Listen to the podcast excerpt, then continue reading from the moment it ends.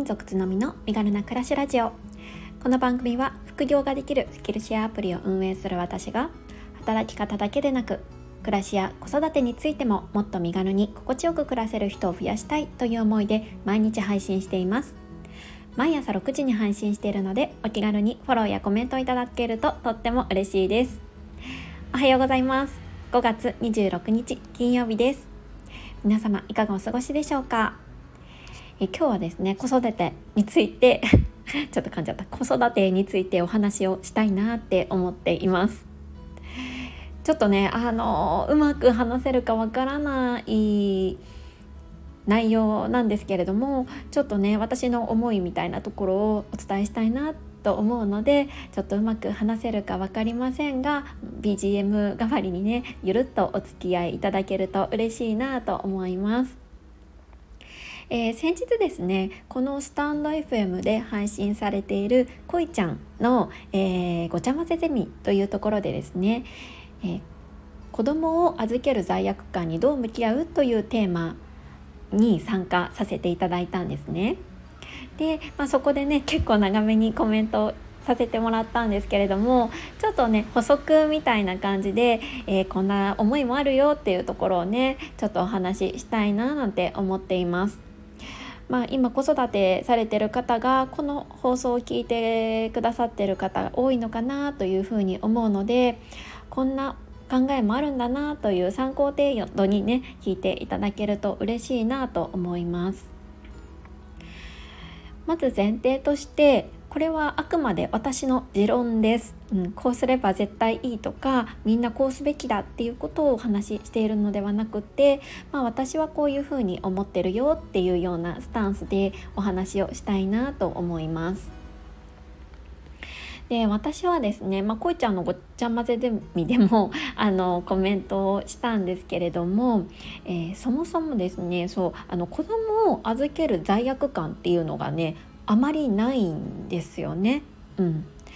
えー、確かに第一子を出産してうんそうだなちょっと経った頃にこうちょっと母子分離をする時子供が泣いたそんな時少しねざわざわっとなんかごごめんねっていう気持ちがあったんですけれども、まあ、それぐらいでその後特にね預けるにあたって子供に悪いなって思うことってほとんどなかったんですよね。そうなので罪悪感はあまり感じないっていうところから始まってしまうんですけれどもでね、まあ、なんでかっていうところをちょっといろいろ考えてみました。えー、子供をね、あのー、預けることの罪悪感が、まあ、ない理由もう挙げると結構いっぱいあるんですけれどもちょっと考えついたものを挙げていきますね。えー、私が罪悪感を感じないのはまずね、えーと、私自身が結構その育児があまり得意ではなくってすぐねいっぱいいっぱいに心がなってしまうんですね。うん、子供は大好きですし、えー、子供って言ってもまあ自分の子供たちはもちろん大好きですし愛しているしあの将来ねあの素敵な人生を歩んでも欲しいっていうふうに思っているんですけどこうことお世話ってなると結構苦手な部分がたくさんあるんですね。だからあのー、心に余裕を持った育児がすぐできなくなってしまうことが多いなって思っていたんです。で心に余裕がなくなってしまってこう子供に対してねあのあまりよろしくない対応というか、まあ、ちょっときつい言葉を投げかけてしまうとかなんかようん自分ではいいと思わない素振りをしてしまうぐらいであるならば、まあ、プロの方であったりとか子育てが得意だよ、まあ、お世話が得意だよっていう人にお願いしたいなって思っています。でそうすることで、まあ、もっとねあの笑顔でこう子供に接していられるなってこうすごい思うんですよね。であとはこれ前の放送でも過去回でも話したことあるかもしれないんですけど子供にサードプレイスを持ってほしいから、えー、家族以外そして保育園とかそういう共同生活を普段送っているところ以外の居場所っていうのをねあのこれから持ってほしいなって思っているからなんですよね。あとはさまざまな人から愛されているもしくは大切にされているっていう経験をねたくさん持ってほしいなとも思ってるんですよね。まあ、私たち親から、まあ、愛されてるっていうのは多分実感してくれてると思うんですね。うん、でもこう今って核家族世帯でで特に我が家の場合は、まあ、両家とも遠方なのであまりおじいちゃんおばあちゃんと関わる機会っていうのもないんですね。で親戚も多くないですしとなるとなかなかうーんその本当に自分たちのことをこう愛してくれて大切にされてるっていうのがこう親以外だとやっぱあの保育園の先生とかそれぐらいになってしまうかなって思っているんです。だから、まあ、そういう意味でもいろんな人からの愛情を受けて育てたいっていうふうにも思ってます。あとはですね、えー、私たちの親だけでなくいろんな価値観にね触れてほしいそんな思いもあります。どうしてもこううん家庭内って閉鎖的な環境になってしまうと思うので価値観も知らず知らずのうちにこう固定化してしまうことが多いんじゃないかなって思うんですよね。だからこそいろんな人にこう子供と触れてもらうことで子供自身の価値観っていうのもうん増えるんじゃないかなっていうふうに思っています。そうこんな理由からあの私はですねあのあまり子供を預けることに対して罪悪感を持っていないっていうのがあるんですよね。でもですね別にあの私あの子子供をもう本当にあの自分の手で人に頼らずできるだけしたいって思っているそういう考え方もすごい素敵だなって思うんですよね。まあ、あのよく言うじゃないですか子育てができる期間って本当に数年しかないしその貴重な時間をできるだけ濃密に子供と過ごしたいそんな思いを持つっていうのもすごい素敵ですしそれも一つの考え方っていうのもすごいあの理解できるなって思います。ただ私はさっきも述べたようにやっぱちょっとねお世話が苦手っていうところもあるので、まあ、こういうふうに今は過ごしているっていうような感じですね。で今回のタイトルにあるように子どもを社会で育てたいに隠された思いっていうところなんですけどもそう今言ったように私はできる限りいろんな人に子どもと関わっていただいて社会で育てていきたいっていう気持ちを持っているんですけど、まあ、そこにはですね2つの思いも実はあるんです 別に隠してるわけではないんですけどね、うん、でちょそこをねちょっと今回改めて考えてみたのでご紹介したいなって思ってます。えーと、私はですね、まあ、そもそも自分の子供っていうのは、まあ、自分の所有物ではなくってうんどちらかというと社会からの預かり物かなというふうに思っているんですよね。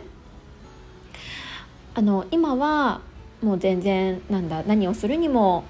私たちがね手を離さずに、えー、見ていなければならない存在なんですが、まあ、いずれ社会に、えー、飛び出して、えー、何かしらの価値を提供できる人に育っていくと思うんです。でそれまでのもう社会からの預かり物なんじゃないかなっていうふうに考えているんですよね。そうだからこそ結構自分と子供の人生をかなり切り離して考えている部分もあります。まあ、って言ってもねあのできないところもあるんですよ。あの子供の気持ちにすごい感情移入しちゃってまるで自分のことのようにこう感じてしまうこともあるのでここはもちろん完璧ではないんですけれども、まあ、基本的にはそんな考えを持っています。うん、でそれからもう一つの思いっていうのが、うんとですね、結構日本はあの子育てをしていると肩身の狭い思いをすることがちょっと多すぎるんじゃないかなっていう風な気持ちもしてるんですよね。これ共感いただける方もいるんじゃないかななんて思うんですけど例えばね、えー、外に食事に行って子供が少し大きい声を出してしまうとか、まあ、若干ねこうちょっとこうざわざわうんと 歩いて歩歩き回ってしまうとかあるじゃないですか。うん、でもそれってまあその自制心がまだ未発達な幼児期であったりとか子供においては、まあ、ごく普通のことだと思うんですよね。うん、自分自身をね振り返ってもそうだったと思います。うん、でもそれを許してもらえないような感覚っていうのが私にはすごくあるんですよね。それは、うん、普通だって頭で思ってても子供がちょっと大きな声を出すと静かにしようねとかあの周りに対して謝ってる自分がいるんです。でもこれってよくよく考えてみるとそんな謝ることでもないのかなとも思うんですよね。なんか子供は、まあ、社会の宝とか、まあ、今はね、まあ、異次元の少子化対策をしていたりとか、まあ、子供を産み育てることってすごい尊いことですし、まあ、社会的には重宝されているように見えていますが実際のところこう当事者としてね子育てをしていると決してこうのみのみとした、うん、子育てができていないような感覚も持っていたりします。なんかちょっとねここを言語化するの難しいんですけどなんだろうな。いろんな人がもっとうん子育てに対して社会にオープンにしていったら、まあ、別にそれはあの子育てを誰かに任せるとか託児とかそういううんことだけじゃなくってもっと社会で育てるみたいな感覚が根付いたら何て言うんですかねこういううん申し訳ないみたいな感覚は少なくなっていくんじゃないかななんて思うんですよね。というのも例えば子供がうんと声を上げてしまった時とか、うん、と公共の場でね声ちょっと大きな声を上げてしまった時にあもうしょうがないよね仕方ないよね子育てしてるんだもんねって思える人が増えれば増えるほどその申し訳ないなっていう気持ちっていうのは薄れていくと思うんです。で,、うん、でそのしょうがないよねっていう思いはもしかしたらその子育てにこう関わっている人数が増えれば増えるほどそういう思いも許容してくれる人も増えるんじゃないかななんていうふうにも思ったりしてるんですよね。なんかこう自分が我慢したことって人にもこう我慢させたいみたいな